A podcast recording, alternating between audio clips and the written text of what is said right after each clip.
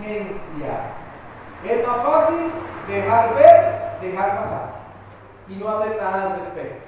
Vamos a ver eso el eh, día de hoy. La familia, le puse una introducción acá, se sentó a la mesa. Era una mesa grande, bien servida para 11 personas. Era el día de acción de gracias en Alemania y el menú era tradicional: pavo, mazorcas, camotes pastel de calabaza.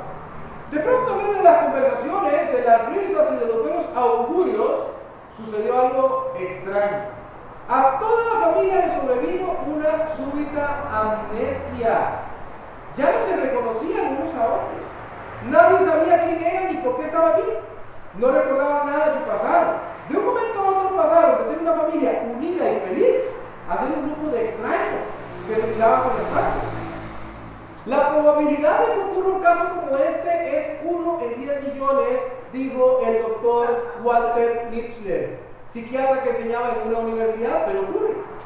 Sin lugar a dudas, es algo fuera de lo común que 11 personas, miembros de una sola familia, en medio de un festejo, pierdan completamente la memoria y que le suceda a todos al mismo tiempo. Por lo mínimo, habría que calificarlo como un caso súper extraordinario. Pero lo que sí es común en muchas familias es que sin sufrir de de repente descubren que son extraños unos con otros dentro del hogar. Dentro del mismo hogar. Hace algunos años, los diarios publicaron el caso de una familia rica e influyente compuesta de padre, madre, dos hijos varones y una hija menor de 15 años de edad. Desde el día en que se casaron los padres, tienen la impresión de ser una familia unida y feliz. Y quizá lo fueron por un tiempo, hasta el día que el padre se enamoró de otra mujer. La madre sospechaba, despechada, perdón, siguió su ejemplo. El hijo mayor se declaró homosexual, el segundo hijo se volvió drogadicto y la hija adolescente resultó embarazada. El pecado había entrado en los miembros de una familia tradicional y los había enajenado a todos. Seguían viviendo en la misma casa, llevaban todavía el mismo apellido, pero cada uno se convirtió en un extraño para el otro. Esa historia no es una historia atípica. Desgraciadamente es la norma hoy día. Hogares que antes se veían fuertes, hogares que antes se veían bien establecidos, de un momento a otro se desintegran. Pasa como dice la historia bíblica en Mateo 7, 24 y 25, que han edificado un hogar sobre la arena. Y cuando llegaron las tormentas, los ha dejado en la bancarrota, sin nada. Que no nos pase a nosotros igual. Vamos a ver entonces por qué es que a veces el diablo da la ventaja en algunas familias, donde otra vez la familia del sucesor se ha convertido en un lugar donde el enemigo ha tomado ventaja. El diablo da la ventaja en hogares desordenados. Ha llegado el momento de calificar su hogar, de 1 a 10. ¿Quién está condenado de su hogar? Que bueno, eh, las cosas siempre están limpias, están en su lugar, pero no me refiero a ese tipo de orden. No me refiero a ese tipo de orden. Me refiero a. Veamos algunas de las cositas que vamos a evaluar. Primero, un hogar puede estar desordenado en cuanto a sus roles. ¿Qué quiere decir los roles? Lo que acá a quién le toca hacer. Papá tiene una labor, Mamá tiene una labor y aunque usted no lo crea, los hijos también tienen una labor. Hay hijos que viven en casa como príncipes y princesas. No hacen nada. Nada. Pareciera que no tienen en el hogar ninguna función. Y luego, ¿por qué decimos que algunos de ellos se han vuelto tan malcriados? ¿Verdad? Pero es que hay algo que hacer. Miren Deuteronomio 12.8, se lo puse ahí. No haréis como todo, que siempre me llama la atención cuando se palabra todo, como todo lo que hacemos nosotros aquí ahora, cada uno lo que viene para ese, ¿qué le parece? Como dice el me dice, hey, por cierto, yo no me puedo mirar las cosas como nación. Y alguien pregunta, ¿cómo? Le dice, usted no se da cuenta. En este pueblo cada uno hace lo que bien le parece. Hay lugares que son así. Como el pueblo de Israel aquí, entonces, cada quien hace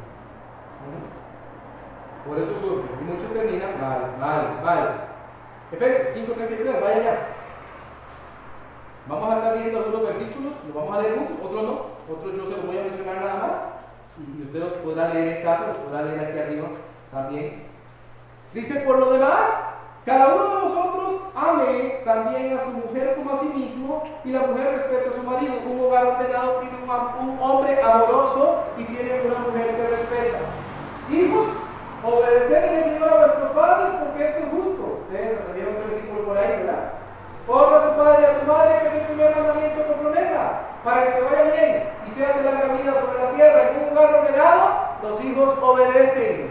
Y vosotros padres, no provoquéis a ir a vuestros hijos, sino criadlos en disciplina y amonestación del Señor. En un hogar ordenado hay disciplina, hay exhortación, hay orden y hay papás que quieren el control. Quieren el control. No andan haciendo que sus hijos sean provocados a ira. ¿Vio ahí del 5.33 al 6.4 cómo los roles quedan bien establecidos? ¿Qué le toca al papá, al esposo? ¿Qué le toca a la esposa? ¿Qué le toca a los hijos? ¿Qué le toca a los padres? Ahí está claro. Los hijos dicen, a mí que me toca, pastor, a usted le toca obedecer, a usted le toca honrar. Y el papá dice, a mí que me toca, lleve su hogar en orden, disciplinado con amonestación. No diciendo que haga A y usted hace B y provoca ira a su hijo. Provoca que su hijo se revele contra usted. Porque si hay algo que provoca la rebeldía en un hijo, es ver a sus papás decir que hagan una cosa cuando ellos hacen otra. ¿Qué le toca a usted? Sea consistente. Sea ejemplo. Para su familia. Jueces 21-25. Ese versículo dice algo parecido de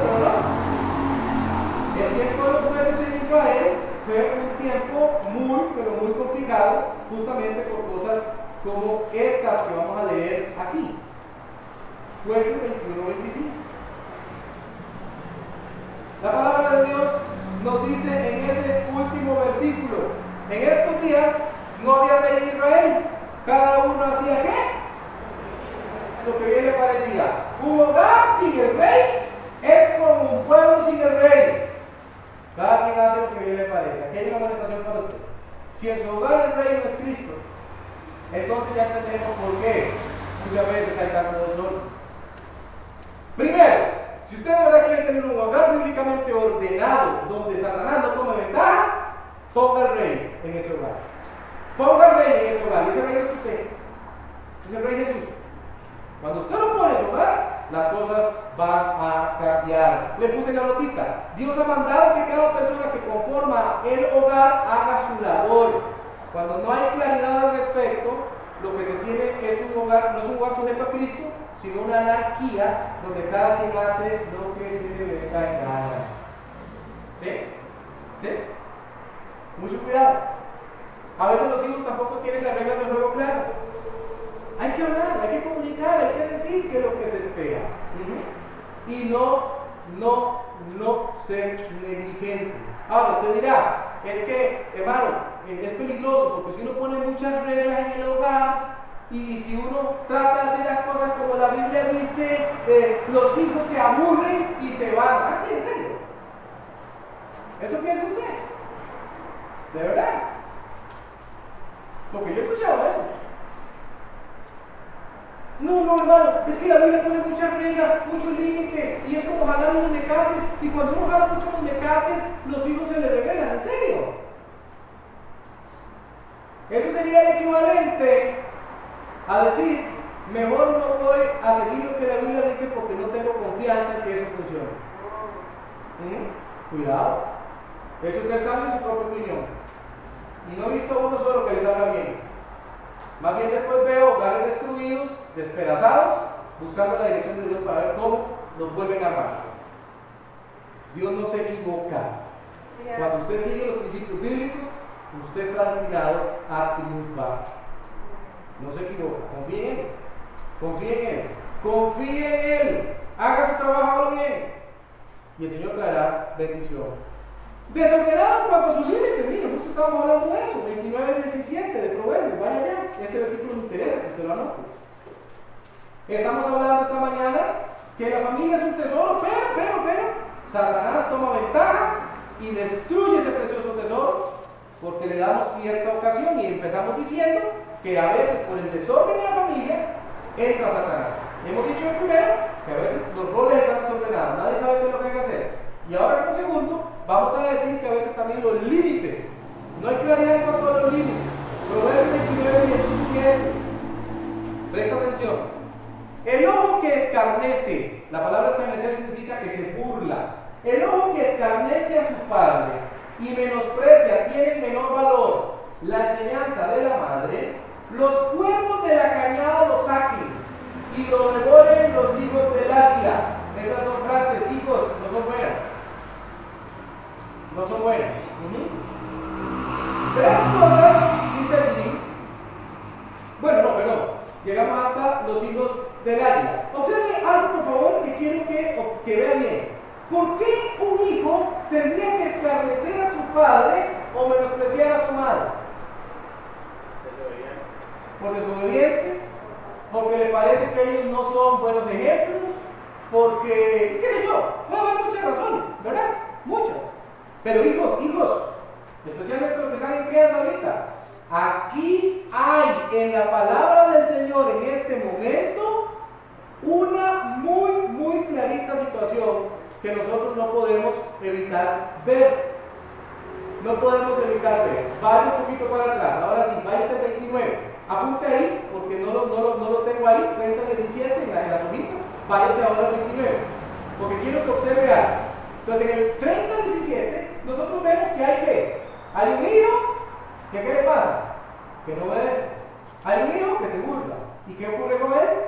Castigo. Castigo. Castigo. No piense otra vez, le dije que los cuerpos de la cañada y que los hijos del águila contra él es algo bueno. No piense eso. Váyase ahora al 29. 29 y 17. Observe.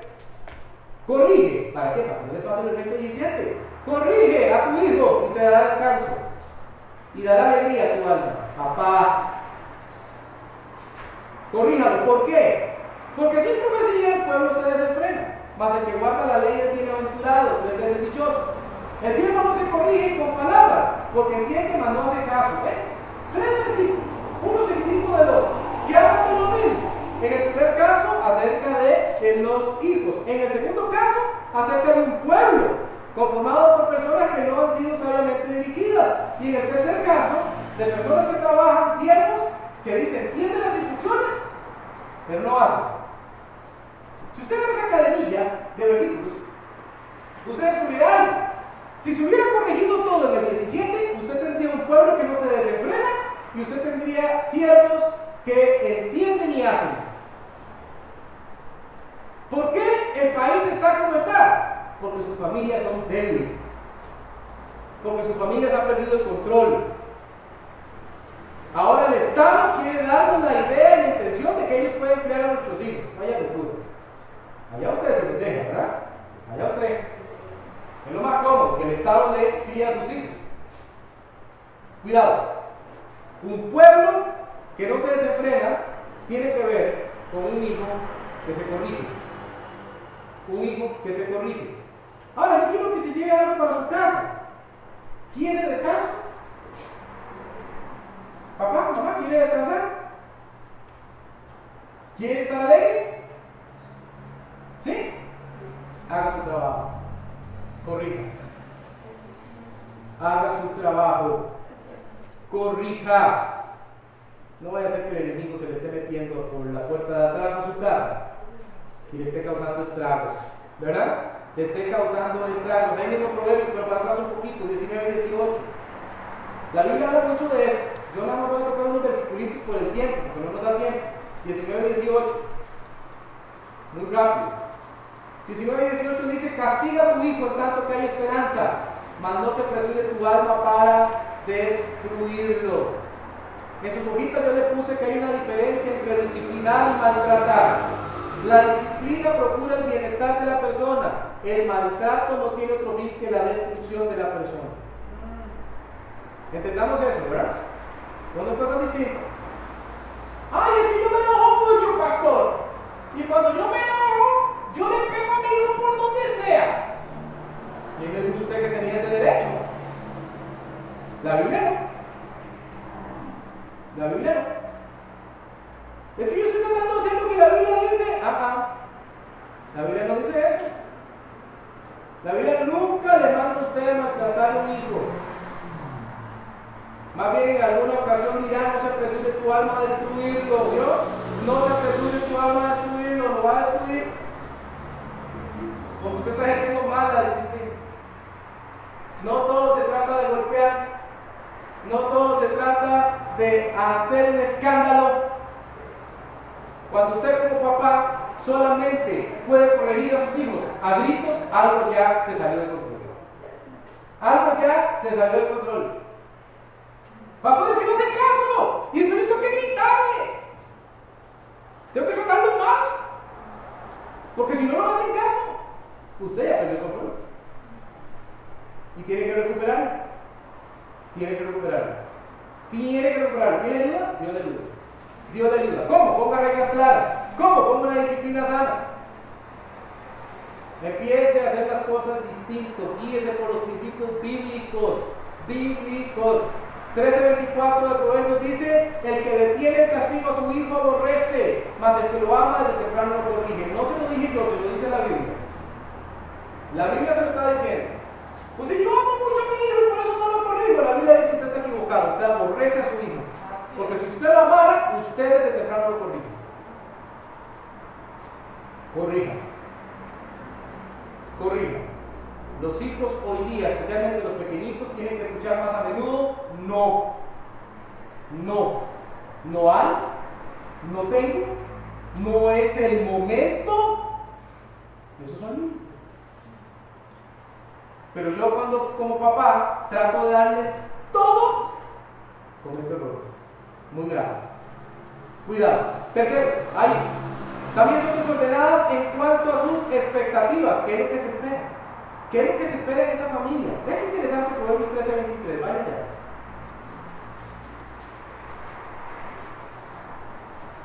Trece veintitrés.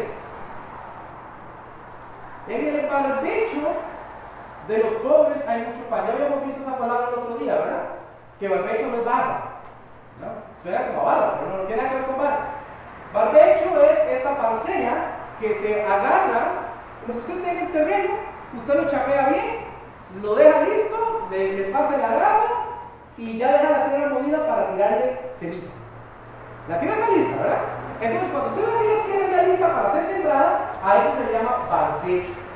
Algo pasó frente al barbecho de un pobre, es decir, ya le habían alistado el terreno, o él mismo lo alistó, no sabemos, ¿verdad? Pero está listo. Entonces alguien sacó esta conclusión. Vean, dice 13.23. En el barbecho de los pobres hay mucho pan, mas se pierde por falta de juicio. Pasaron frente al pobre y dijeron, ¿qué es esta locura? Aquí hay terreno, aquí se puede sembrar, aquí hay tanto talento, aquí hay tanto que se podría hacer, tanto que se puede hacer, pero se pierde. ¿Por qué? Porque ese fulano no tiene cabeza para saber aprovechar eso que tiene. ¿Dónde? ¿Dónde? Tuvo que haber aprendido este fulano a hacer algo con ese barbecho. Respóndame esa pregunta. En su familia. En su familia. Ahí donde papi le dice, venga acá, vamos para enseñarle cómo usted trabaja. Esa palabra parece una mala palabra hoy día para muchos hijos, ¿verdad? Trabajar, ¿cómo trabajar? ¿Verdad? Vea cómo se trabaja, vea cómo se hace. Vea lo que yo estoy esperando de usted, hijo mío.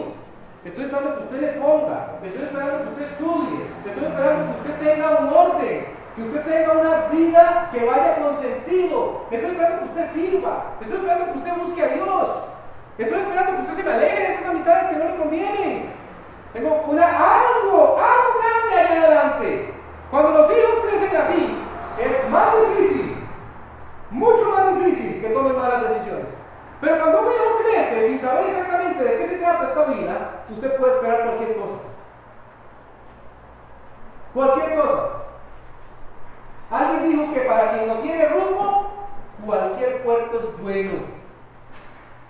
Si usted va por la vida navegando y no sabe para dónde va, deténgase en cualquier lado, un rato y haga. Todos tenemos un barbecho entonces listo para ser cosechado. Eclesiastés 9:10. Enseñemos a nuestros hijos esto. No seamos desordenados en cuanto a lo que esperamos de ellos. Digámosles abiertamente que esperamos cosas grandes, cosas buenas, que sus vidas sean exitosas y que por eso nos esforzamos a diario. ¿Mm? Esa es. Todo lo que te viniera a la mano para hacer, hazlo según tus fuerzas. Porque en el Seol, ah, bueno, se aprende el Seol antes, ¿verdad? Porque en el Seol, ¿dónde vas? No hay obra, ni trabajo, ni ni sabiduría. ¿Qué quiere decir ese versículo? Aproveche las oportunidades. Aproveche las oportunidades. En la familia, los hijos, los padres tienen que aprender lo que una oportunidad significa y aprovecharla. A mí me hace gracia a veces algunos jóvenes. Algunos jóvenes piensan que las oportunidades siempre van a llegar. Y por eso se da la tarea de desechar una que otra. A veces, por razones que usted se queda de verdad espantado. Un buen trabajo. Ah, pero lo voy a dejar porque tal cosa. Porque voy a pasear. Mí me tocó ver esa. Alguien me dice, don Ronnie, si usted me puede dar un permiso de dos meses, yo se lo agradezco si no renuncio. Ah, bueno. Está bien, bien. No vas a tener permiso. Y después, ¿habrá un trabajito para mí? Absolutamente no. Es que yo vi que era un buen trabajo, yo vi que, que yo fui muy tonto, sí, sí, lo que quiera. Pero este tren ya se fue. Esta puerta ya se cerró. ¿Mm? Jóvenes que llegan a sus trabajos y se comportan como les da la gana, parece que no hubiera reglas, creen que el trabajo es una extensión de su hogar. Y cuando los jefes se paran y dicen, ¿qué estás haciendo? ¿Qué pasa contigo? Se extrañan. Dicen, oh, mira, hay lugares donde sí hay reglas. Hay lugares donde sí lo regañan a uno. Cuando uno hace las cosas bien. Y los hijos en ese momento lo que sienten es un enojo terrible contra sus padres. Así que ser uno negligente como papá nunca va a ser un buen negocio. Nunca. No descansa en el presente y tampoco en el futuro. Y no le queden a sus hijos, porque eso van a venir de regreso a reclamarle a usted y a decirle, por culpa suya, si usted me hubiera disciplinado, si hubiera hecho su trabajo, yo sería diferente. Así funciona. Nunca fue un buen negocio. Ven ahí la siguiente página. El diablo gana ventaja en hogares que están desanimados. ¿Sabe que hay hogares que están desanimados? Se han desanimado porque, están desanimados porque no tienen orientación. En Deuteronomio 6, no vaya allá, Deuteronomio 6, 6 al 9, la palabra de Dios habla de cosas para ser conocidos. Y dice que la palabra, que, que la Biblia misma tiene que siendo transmitida constantemente a los hijos. Cuando caminan, cuando llegan a casa, cuando se van a acostar, cuando, cuando, cuando, cuando, cuando. ¿Por qué la Biblia dice eso? Porque a la Biblia le interesa mucho que nosotros demos orientación. Los hogares deben tener orientación. Deben tener orientación. No andar a la aventura, como veíamos hace un ratito. ¿Por qué creen que dicen esa porción al despertar y al acostar? Las hablarás al despertar y al acostar. Ajá. ¿Por qué? Hay una intencionalidad de Dios de que tengamos bien clara nuestra orientación. Proverbios 1.8 es quizá la porción más sencilla de aprender y la más clara de qué es lo que hay que hacer como papás. Dice, Oye, hijo mío, bueno, tiene las tres partes aquí. Al hijo le toca escuchar. La instrucción de su padre, al padre le toca instruir. Y no desprecie la dirección de tu madre. Ya esto lo habíamos visto en algún momento. Hijo, usted le toca oír. Papá, usted le toca instruir. Mamá, usted le toca dar dirección. ¿Qué parte es complicada en esto? Hacerlo. Hacerlo. Por eso estamos aprendiendo de memoria. Porque así cuando llegamos a casa, lo como hijo mío, si es cierto, no me toca dar la dirección. Mi hijo ocupa dirección. Vino con unas cosas del cole, vino con unas ideas del cole y, y ya me siento. Ya me siento y tomo el tiempo para preguntarle, ¿qué es eso? ¿Qué es eso? ¿Qué es eso que están diciendo tus compañeros? ¿Qué es eso que vi el otro día en la red social? ¿Qué es eso que vi con cosas en ratito? Dirección. Y ahí estaba papá marcando los grandes pilares de la vida, enseñándole a sus hijos, por aquí es donde hay que ir y por allá es donde no hay que ir. Porque hay que hacer las dos cosas, hay que decir por dónde sí, hay que decir por dónde no. Ya muy, pastor, pero qué cansado. Sí. ¿Y qué? ¿No lo va a hacer?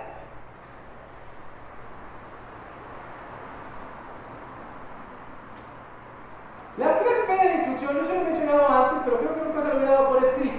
Enseñe el precepto, enseñe el principio y enseñe la persona. Precepto es lo que usted va a enseñar, el mandato, la orden bíblica. Es el qué, qué es lo que tiene que enseñar. El principio es la razón. ¿Por qué hay que llevar a cabo eso? ¿Por qué hay que hacerlo? Y la persona es su ejemplo. Es el cómo. ¿Qué, por qué y cómo? Cuando vaya a enseñar a sus hijos, acuérdense qué, por qué y cómo. Precepto, principio y persona. Las tres P. Pongo un ejemplo. Usted puede llegar y decirle a su hijo 16 mil veces el precepto. Que si no está acompañado con la persona, su ejemplo, eso no va a ser una realidad. ¿Mm? Precepto. Hijo mío, sea honesto. Sea honesto. Usted no le roba a las personas, usted no toma lo que no es suyo. Ese es el precepto. Principio. ¿Por qué? Porque Dios no roba, porque Dios es honesto, porque Dios nos manda que seamos así, porque es lo que le agrada a Dios. Persona, cada vez que yo tengo ocasión de demostrarle con mi ejemplo cómo funciona, lo hago. Mis hijos entonces ven, tengo un papá honesto, tengo una mamá honesta. Y se afianza la enseñanza. Si uno de esos tres falla, usted tiene una enseñanza media. ¿Y sabe cuál es el que casi siempre falla? La persona. ¿Su eje? ¿Su? Mucho cuidado. Segundo, a veces están desanimados por falta de afirmación. Yo siempre tengo un reclamo en este punto. Porque me parece que a veces los papás están más prestos al regaño que a la afirmación. ¿Qué es lo que hay que afirmar? Lo bueno. Uno nunca afirma lo malo. Usted no afirma lo malo, usted afirma lo bueno. Cuando el hijo ha hecho algo bueno, te lo felicito, le animo. Cuando nosotros cambiamos ese orden, tenemos un problema. Llegó el hijo con algo que no era suyo a casa y usted lo felicita porque es un vivazo. ¿Ah? ¿Qué pasó ahí? No. Es una afirmación total y absolutamente fuera de orden. No afirmamos lo malo, afirmamos lo bueno. Proverbios 12, 18. Vamos a ver por qué es importante. Proverbios 12, 18. ¿Cómo afirmamos? Con nuestra boca, mayormente, con nuestros abrazos. Proverbios 12, 18. Cuide su boca. Hay hombres, hablando de seres humanos, cuyas palabras son como golpes de espada. ¿Cómo son las palabras suyas cuando usted trata con sus hijos? ¿Como golpes de espada? ¿Se imagina cómo ha de sentirse un golpe de una espada? ¿Mm? Seguramente muy malo. Pero dice la segunda parte, mala lengua de los sabios es medicina. Aquí yo pregunto por usted. ¿Qué quiere hacer con su lengua? ¿Quiere dañar o quiere curar? ¿Qué quiere hacer? ¿Mm? ¿Qué quiere hacer? Porque su boca tiene el potencial de herir, de dañar, de golpear, pero también tiene poder de sanar. Como dice ahí Colosenses 4.6, sea vuestra palabra siempre con gracia, sazonada con sal, para que sepáis cómo debéis responder a cada uno. Sepa cómo debe responder. ¿Por qué lo sabe? Porque Dios le ayuda. No destruya con sus palabras. Otra vez, afirme lo bueno. Hágalo a menudo. Hágale sentir a su hijo. Usted está orgulloso, orgullosa por lo que está haciendo. Cuando es algo bueno. Cuando no. Cuando no exhorta, usted entonces, ¿verdad? Si algo malo, usted exhorta. Gente que tiene como al revés las cosas, ¿verdad? Te exhorta. No compare sus hijos. Si hay algo que es una verdadera desgracia en las familias actuales es eso. Cada uno es diferente. La Biblia los compara con flechas. Día vamos a ver una enseñanza de esas flechas. Son flechas. Cada flecha es distinta. ¿Por qué usted está esperando que la flecha 1 sea igual que la flecha 2? Usted tiene un hijo que rinde mucho y que es excelente en los estudios y siempre se pega un 100. Y el otro no está en los estudios porque bueno en otra cosa, pero su 100 es un 8. Y usted está siempre reclamando que porque es un 8. ¿Por qué no te puedes sacar 100 como tu hermano o como tu hermana? A mí yo le pregunto a usted, ¿por qué usted no puede ver la diferencia?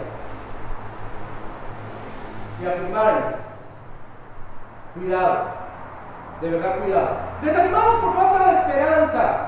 Y aquí quiero enlazar con el último punto. Salmo 147, 3, vaya ahí por favor. Este es un versículo de esas joyas que hay que marcar en la Biblia. Muchos hoy día están sentados aquí y ya están dañados. Porque tuvieron hogares como los que estamos describiendo el día de hoy. Y de repente dicen, eh, yo perdí la esperanza. Perdí la esperanza de salir adelante y cambiar. Dice la palabra de Dios. Él sana. ¿Quién es Él? Dios. ¿Se puede hacer un circulito? ¿Una flecha? ¿Cómo le cantó así mayúscula? Dios. Ese Él es Dios. Él, y solo Él, Él sana a los quebrantados de corazón y venda sus heridas. Estoy quebrantado de corazón, pastor. ¿Ha descrito usted mi hogar? ¿Ha descrito usted donde yo me crié? Y las heridas en mi corazón son muchas. Vengo de un hogar destruido.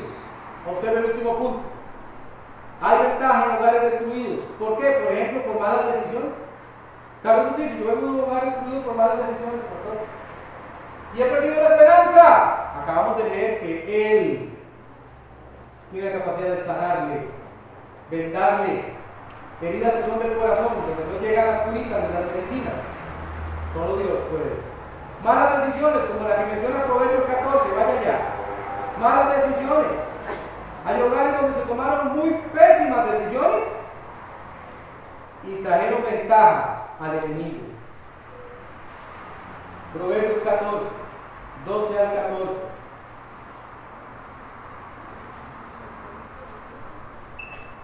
Dice la Biblia, hay camino que al hombre le parece derecho, pero su fin es camino de muerte.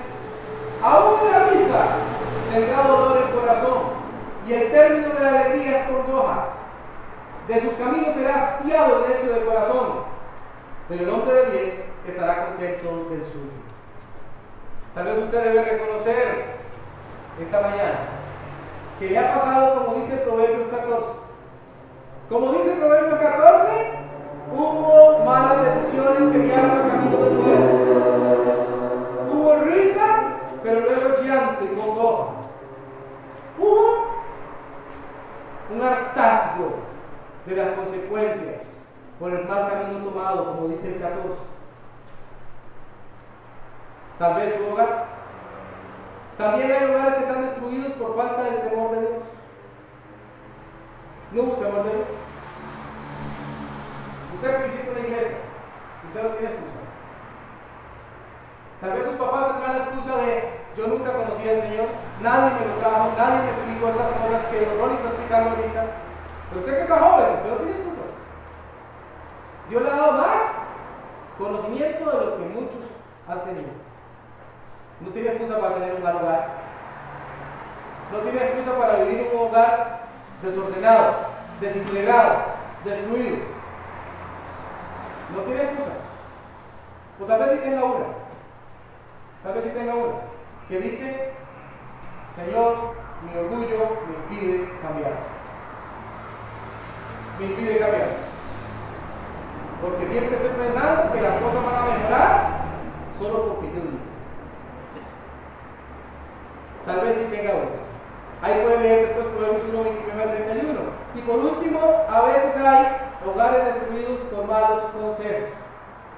Cuidado con ese último. Cuidado con ese último. Eclesiastés 9, 18, y vamos a cerrar. Eclesiastés 9, 18. Cerramos con ese versículo. 9, 18. Mejor es la sabiduría que las armas de guerra. Pero un pecador, uno, destruye mucho bien. ¿Cuántos pecadores ocupan para destruir mucho bien? Uno. Uno. Muchas cosas buenas. Uno. Uno. Un mal consejero para su hijo, un mal consejero para usted, un mal consejero para la familia, un consejito nada más que usted aplicó mal en su familia, inocente tal vez, usted pensó que iba a funcionar. Guíese por la Biblia. Estudiela, métase en ella, apréndala, atesore sus principios usted tendrá victoria en la vida de la vida. La familia es un tesoro, a mí no me cabe la menor duda de eso. Soy un tesoro que Satanás también quiere. Satanás quiere meterse en su tesoro, robárselo, como dicen los versículos que estamos comentando, más de 10, y matar